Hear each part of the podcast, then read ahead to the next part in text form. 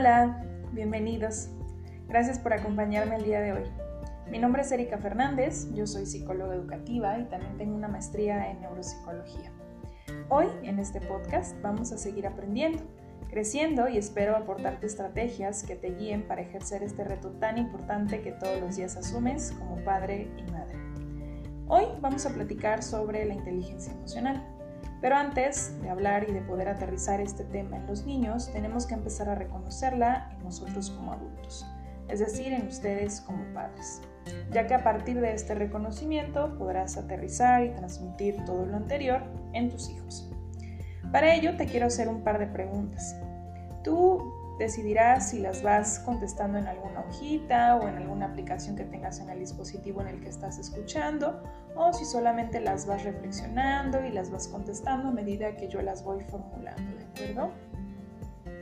La primera de las preguntas es, ¿tú eres una persona que expresa sus emociones?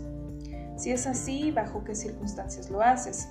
Cuando estás solo, con tu pareja, con alguien de confianza, con algún terapeuta, cuando tú expresas, realmente dices todo lo que piensas. Y si es así, ¿cómo lo dices? Cuidas de no lastimar al otro, lo haces con empatía o solo pensando en ti y en lo que sientes en ese momento. Por último, tú sabes que siempre que sentimos o vivenciamos una emoción, actuamos de diferente forma. ¿Tú cómo lo haces? ¿Reaccionas de forma impulsiva o si te detienes a pensar, te das un momento para tomar la mejor decisión? Mientras vas analizando todo esto, quiero que recuerdes que estas respuestas siempre van a ir ligadas a la educación emocional que recibiste desde que eras pequeño y que esta información siempre provino de todos los contextos en los que tú te desarrollabas, el familiar, el educativo, el cultural, el social y también el del desarrollo y contacto con tu propia persona. Todo esto, todas estas experiencias, todos estos recuerdos, estas vivencias, forman parte ya de tu repertorio de respuestas ante el mundo, de todas las cosas que tú haces a raíz de eso que aprendiste cuando eras más pequeño. Y también pues te da una idea de cómo eh, alcanzas a percibir todas estas situaciones a nivel de inteligencia emocional. También tú te podrás dar cuenta que eh, así como tú tuviste ciertos ejemplos cuando eras niño sobre cómo actuar, cómo expresar y cómo comportarnos, ahora tú puedes ser el mejor ejemplo para tus hijos. En realidad, todos los que formamos parte de la vida de un niño somos ejemplo. Entonces, nuevamente me gustaría cuestionarte, ¿qué te gustaría a ti enseñarle a tus hijos? ¿Qué te gustaría, como dicen por ahí, dejarles para el futuro en relación a la inteligencia emocional?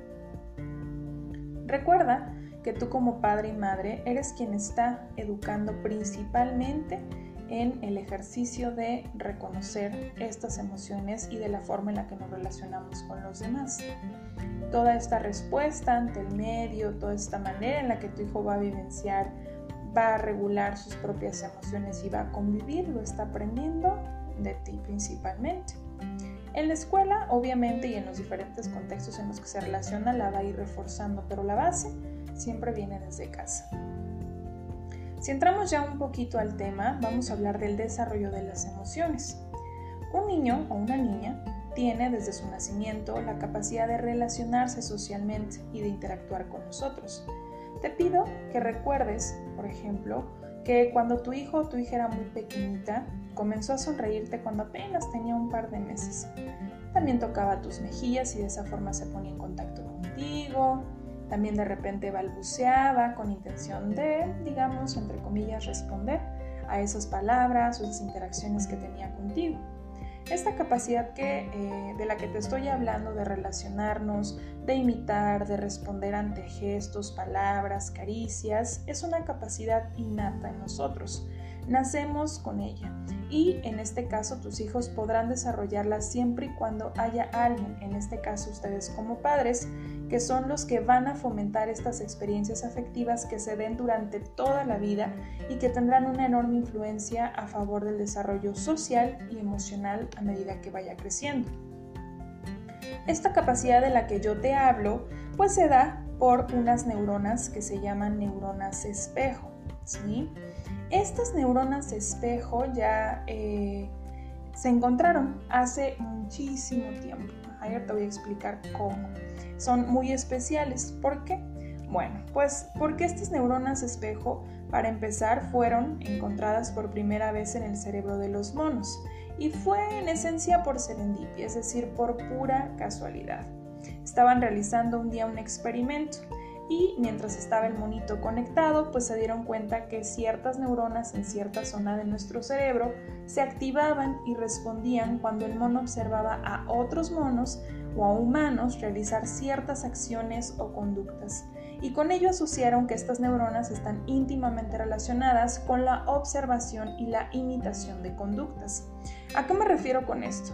Pues que desde que somos pequeños aprendemos a primero observar y después a imitar las conductas de los demás y esto nos permite realizar acciones con solo ver a otra persona hacerlo. Es decir, que cuando tus hijos están contemplando cómo actúas, cómo respondes, cómo te comunicas, esto le va a ir permitiendo comprender las formas en las que él debe hacerlo y por lo tanto irá formando las primeras bases de las relaciones sociales.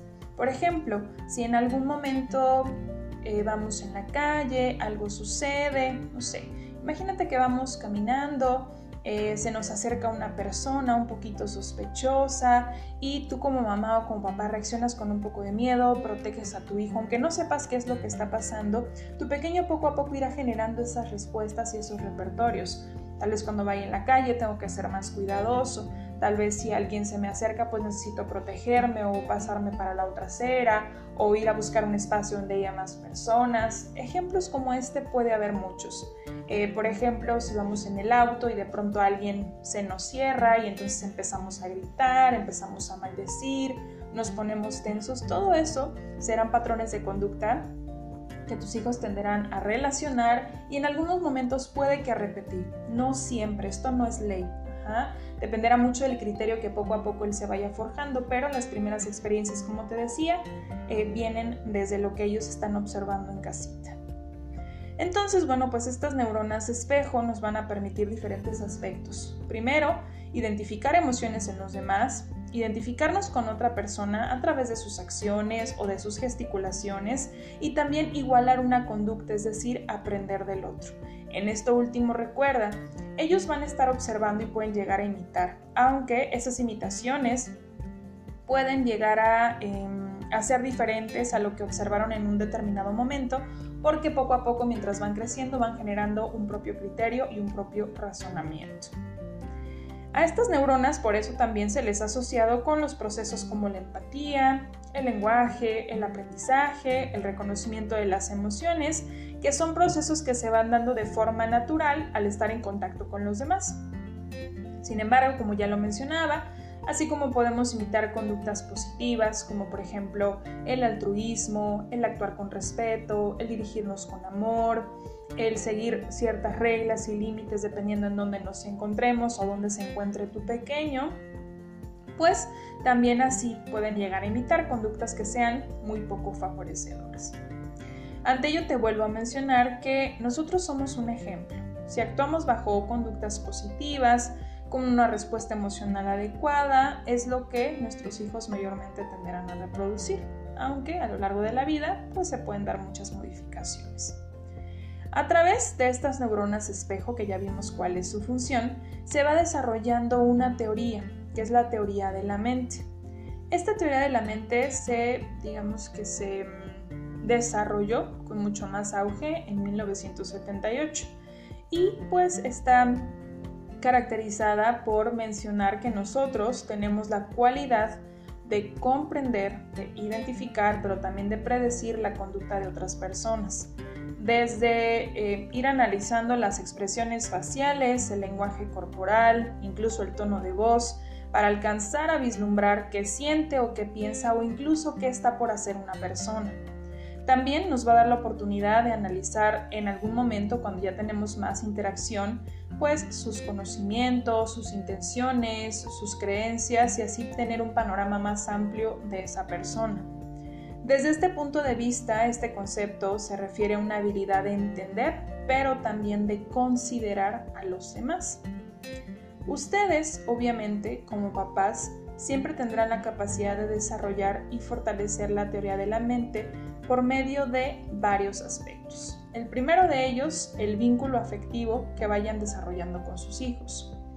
Recuerda que al comienzo te mencioné que las experiencias tempranas, como esos abrazos, el arrullarlo, el contacto físico, el consolarlo cuando llora, el demostrarle amor, el cuidarlo, va a dar paso a que se fortalezcan y se establezcan vínculos afectivos. Y esto se refiere a las relaciones que construimos con las personas que nos rodean.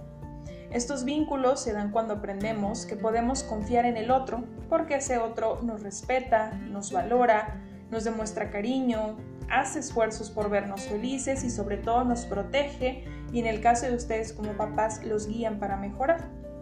Dentro de todo este acompañamiento que proporcionan como padres, también se va construyendo el otro punto, que es la identificación, expresión adecuada y regulación de nuestras emociones.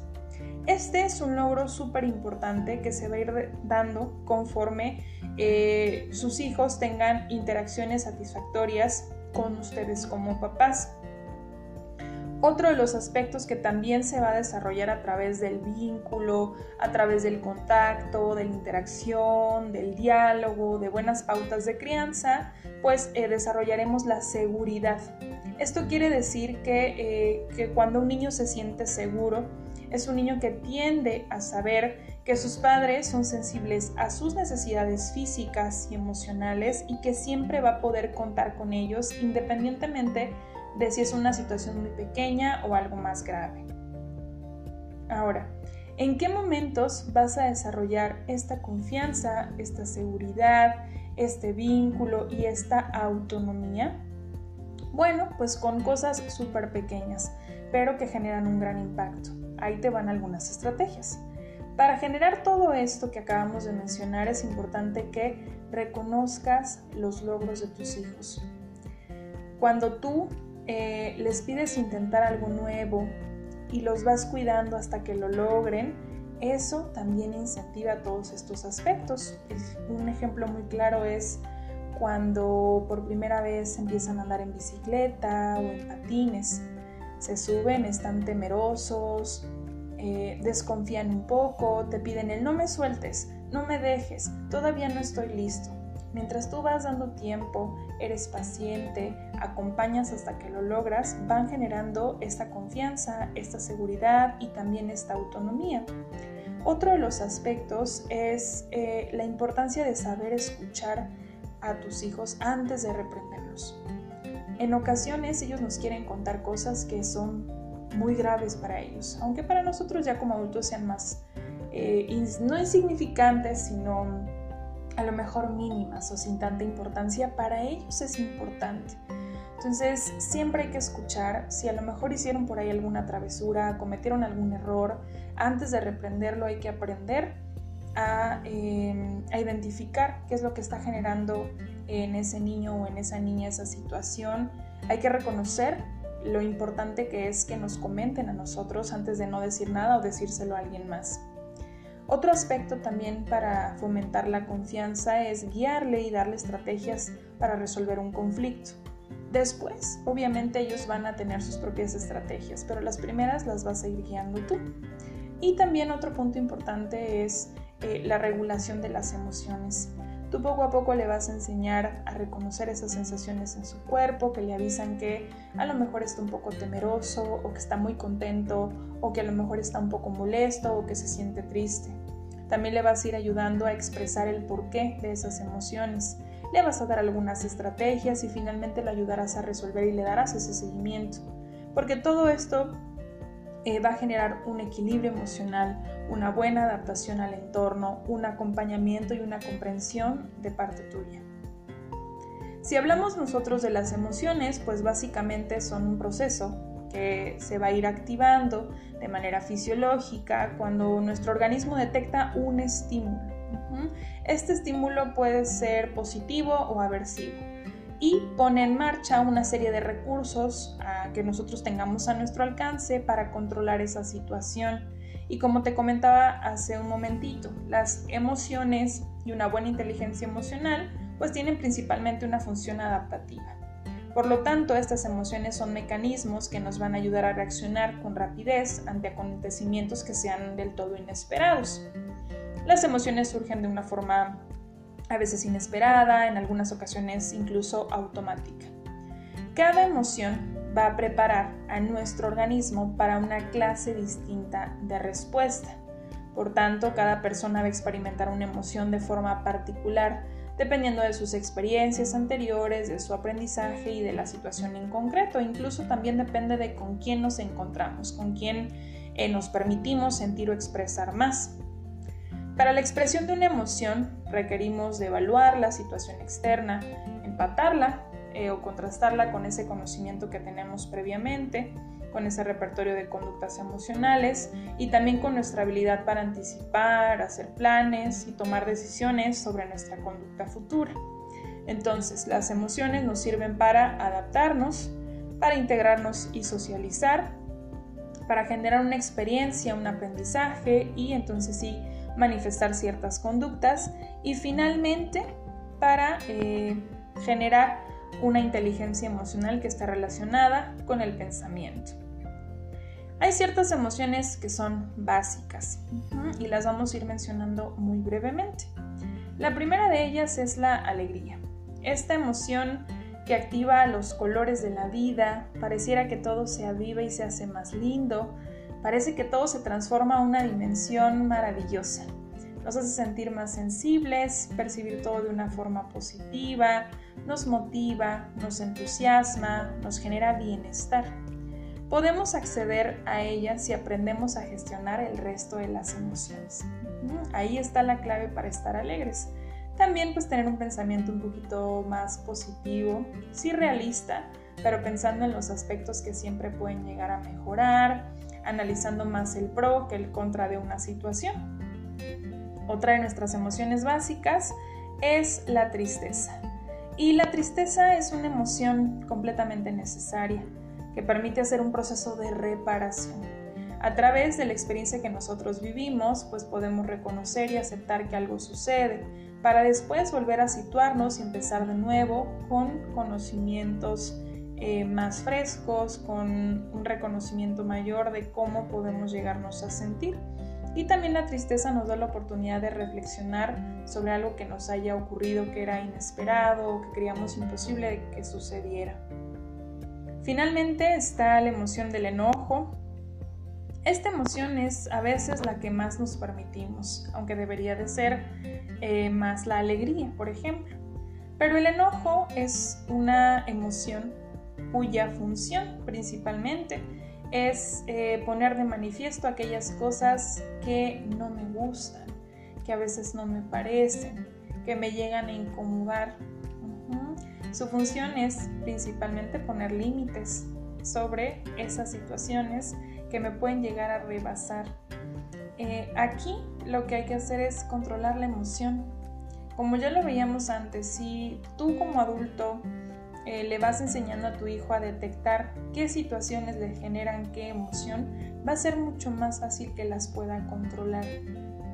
En algunas ocasiones nos enfocamos tanto en una emoción que dejamos de ver todo a nuestro alrededor y nos llenamos de pensamientos, a veces a lo mejor de preocupaciones, a veces si la emoción que siempre irradia es la alegría, pues a lo mejor dejamos de lado el resolver ciertas cosas que tenemos pendientes. Entonces todo tiene que tener siempre un equilibrio. Otra de las emociones es el miedo. Esta es una de las emociones que a veces digamos que estigmatizamos un poco más. No queremos sentirla, pero sí es importante porque así podremos diferenciar cuando ese miedo ya es demasiado grande como para convertirse en pánico, en angustia o incluso en ansiedad. El miedo tiene la función de permitirnos analizar el peligro o las situaciones que nuestro cerebro interpreta como riesgosas para nosotros. De esta forma nos podemos proteger, podemos estar atentos, podemos sobrevivir a alguna situación. Entonces vamos a pensar el miedo como esa pequeña luz o esa pequeña linterna en la oscuridad que va a ir guiando nuestros pasos. Recordemos también que las emociones no son permanentes, ya lo comentábamos hace rato.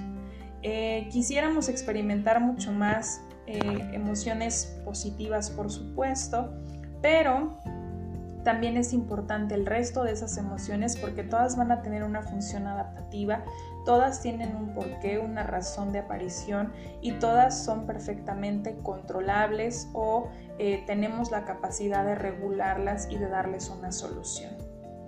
En resumen, pues las emociones se relacionan con situaciones concretas, surgen de manera repentina, surgen como esa energía y nos permiten relacionarnos. Las emociones debemos vivirlas sí o sí. Debemos sentirlas porque si tratamos de ocultarlas o de ignorarlas, siempre que se vuelvan a presentar, en el caso de aquellas que pueden llegar a ser desagradables, pues se presentarán con una mayor intensidad y seguirán o seguiremos siendo capaces, incapaces, perdón, de procesarlas y de darles una solución. Como te mencionaba también, es necesario aprender a gestionar las emociones para así poderlas enseñar y educar desde una inteligencia emocional. Así cuando pues tu pequeño se enfrente a este mundo rodeado de personas que cada una va procesando de manera distinta una situación o una emoción, pues va a ser más sencillo para él o para ella. Ahora, si hablamos de inteligencia emocional, vamos a hablar de cinco principios particulares y esta teoría la vamos a retomar del autor Gardner, que tiene uno y varios libros que hablan de las inteligencias. Uno son las inteligencias múltiples y otras también es eh, relacionada a la inteligencia emocional. Los cinco principios son los siguientes, con mucha atención. El primero, conocer las propias emociones es decir, que siento, cuando lo siento, para poder nombrarlo y ponerlo en perspectiva para solucionar. Manejar las emociones es el segundo principio.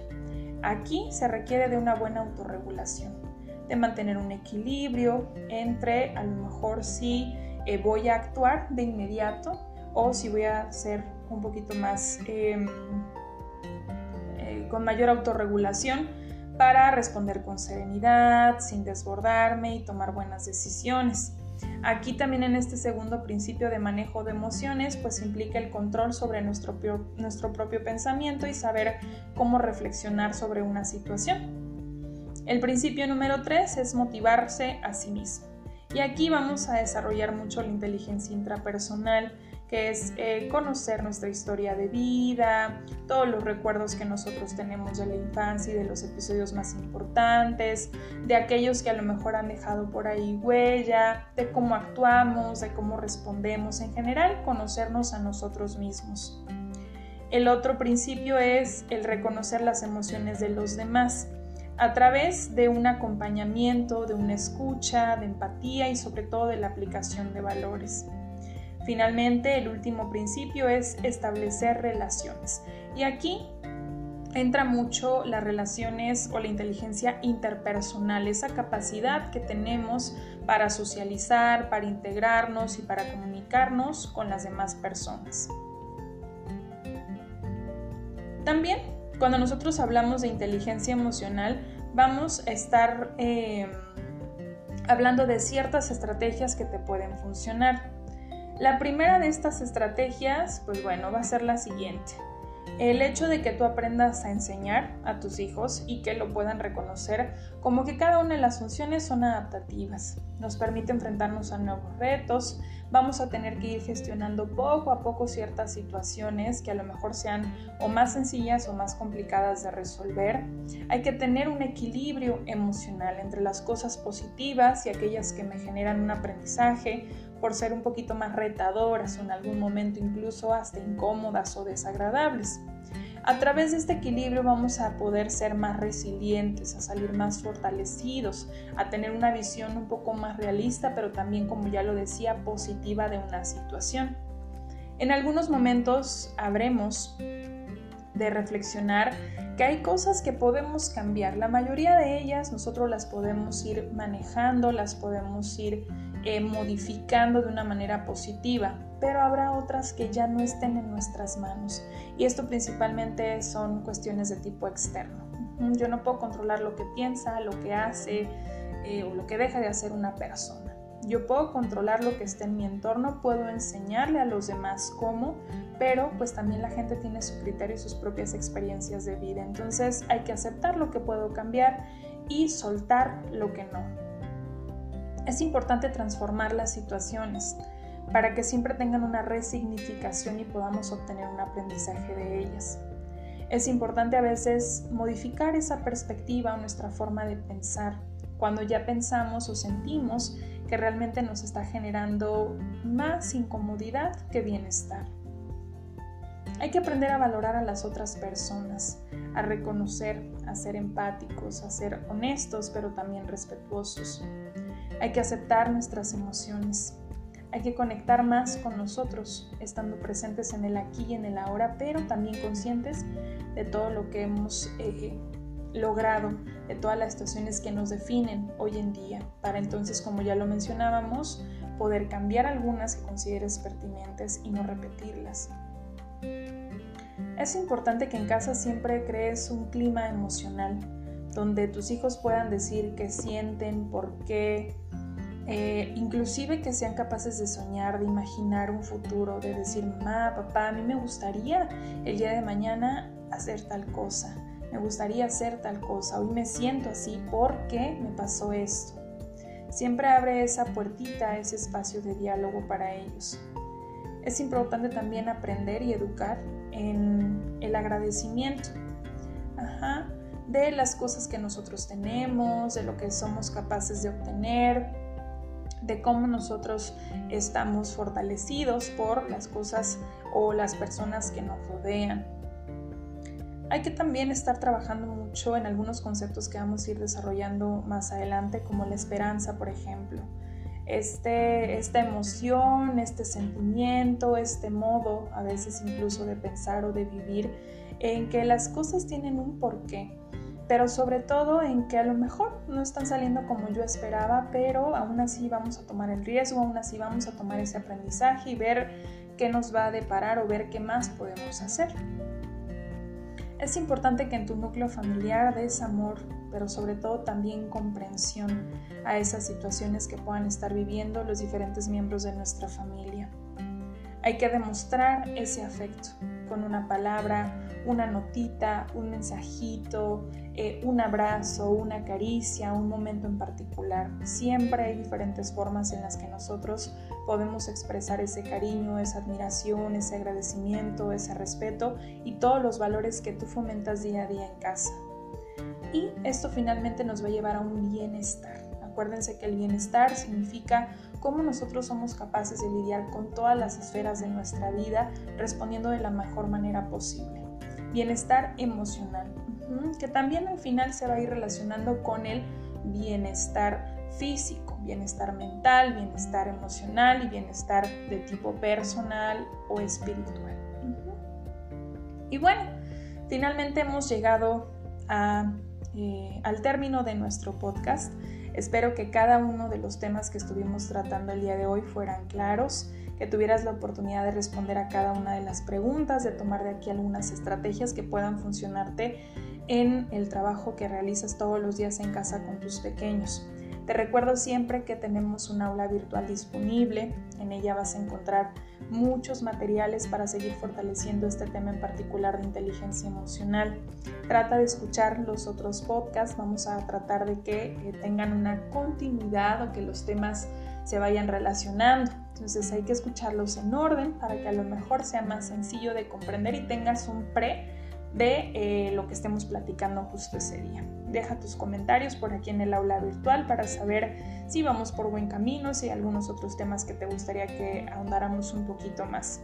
Te pido disculpas por el ruido que puedas llegar a escuchar o esos soniditos de fondo. A veces quisiéramos estar completamente en silencio, pero pues, estamos en diferentes contextos y hay que aprender a hacerlo y a trabajar también de esa forma. Les mando un abrazo, un saludo muy caluroso, deseando que tengan un excelente día. Hasta pronto.